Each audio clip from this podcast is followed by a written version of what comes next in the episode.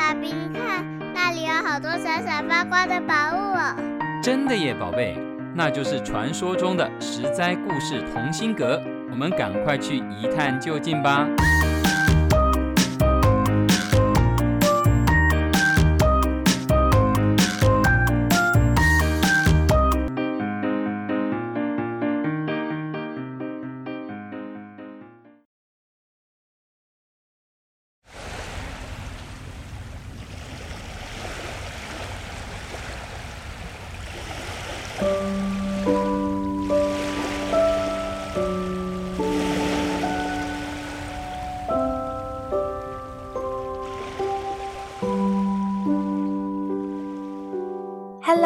各位亲爱的小朋友们，你今天过得好吗？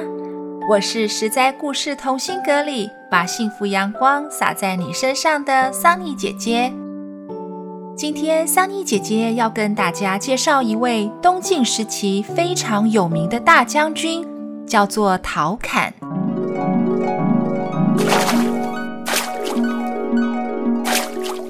陶侃，你可能没听过。但你可能有听过一位不为五斗米折腰的陶渊明，而今天我们的主角陶侃就是陶渊明的曾祖父。刚刚我们说陶侃做官做到大将军，他是怎么起家的呢？事实上，陶侃并没有显赫的家世背景，在他小的时候，父亲便去世了，家里很穷困，他与母亲两人相依为命。陶侃在很多方面都受到母亲的启迪与影响。陶母教他要懂得珍惜光阴，要发奋学习。小陶侃也很争气哦，读书非常的努力用功。长大之后，陶侃当上了一名监管渔获的小官。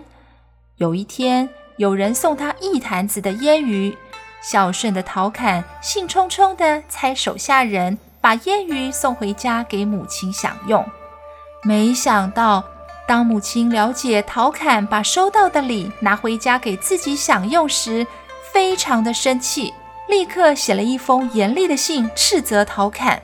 信上说：“儿啊，你身为朝廷官吏，用公家的东西送给母亲作为孝心，你这是公私不分，非但我高兴不起来。”而且让身为母亲的我感到深深的忧虑与羞愧。陶侃看完信后，脸红得像火烧一样，感到非常懊悔，誓言一定要对得起母亲的教诲。从此以后，陶侃为官奉公守法，一生清廉。小朋友，人的成功啊，往往都需要一个契机。那么陶侃能够当上大将军，他也遇到了自己人生的契机。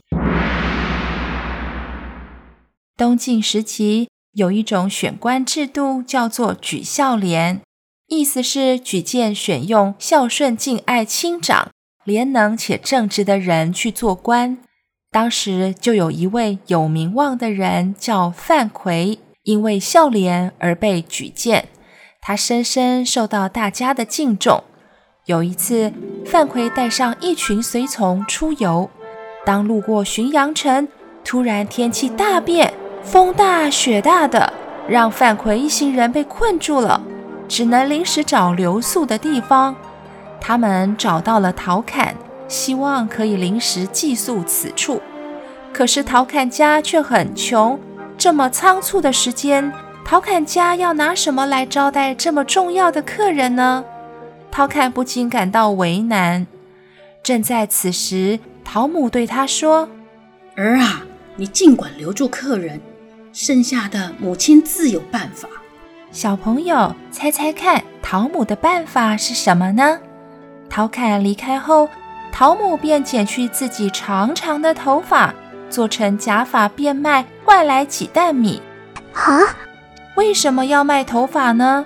谁会买头发呀？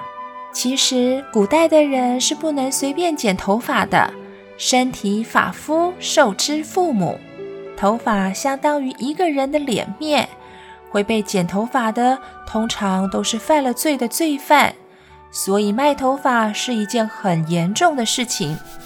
而桃母的举动可以看出他的魄力，说剪就剪，因为他深知范奎是一位有德之人，一定要把他留下来，并且好好招待。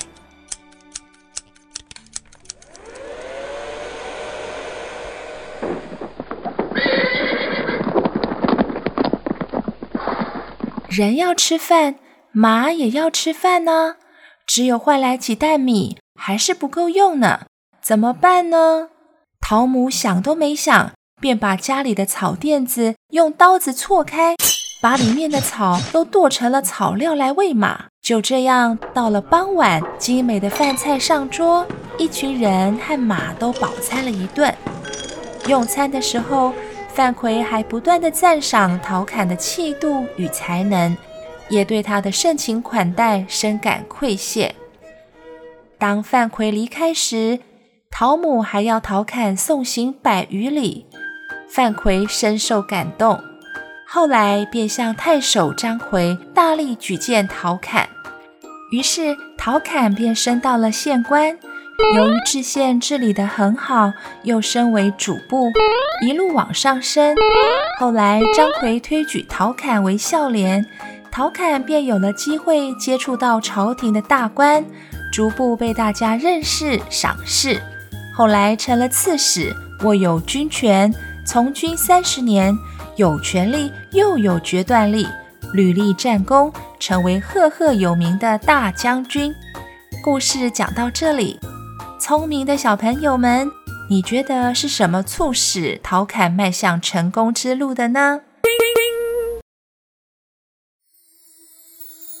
想想看，如果没有那一场下了几天的漫天大雪，范奎一行人会来借宿吗？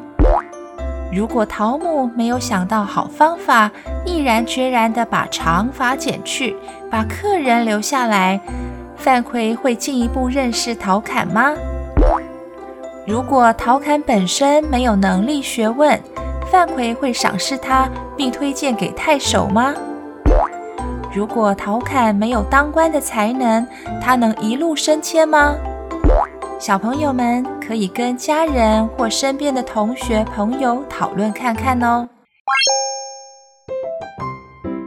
桑尼姐姐认为，陶侃之所以能够成功，要归因于母亲的眼光、智慧与远见，归因于她对陶侃从小的教育，归因于陶侃本身的努力，归因于遇到愿意推荐他、提携他的贵人。总结来讲，其实就是内在的因素加上外在的缘分，我们称为内因外缘。陶母的智慧，陶侃的相学是内因；遇到范奎一行人，受到范奎的赏识是外缘。从此展开了陶侃不一样的人生。小朋友们，机会永远是留给准备好的人，当时机到了，才会水到渠成呢。我们要不断努力充实自己的内因，抓住外缘。这样就能创造更美好的人生，并实现自己的价值哦。关于陶侃的故事还有很多，留待下次分享。我是桑尼姐姐，下回实在故事同心阁见喽。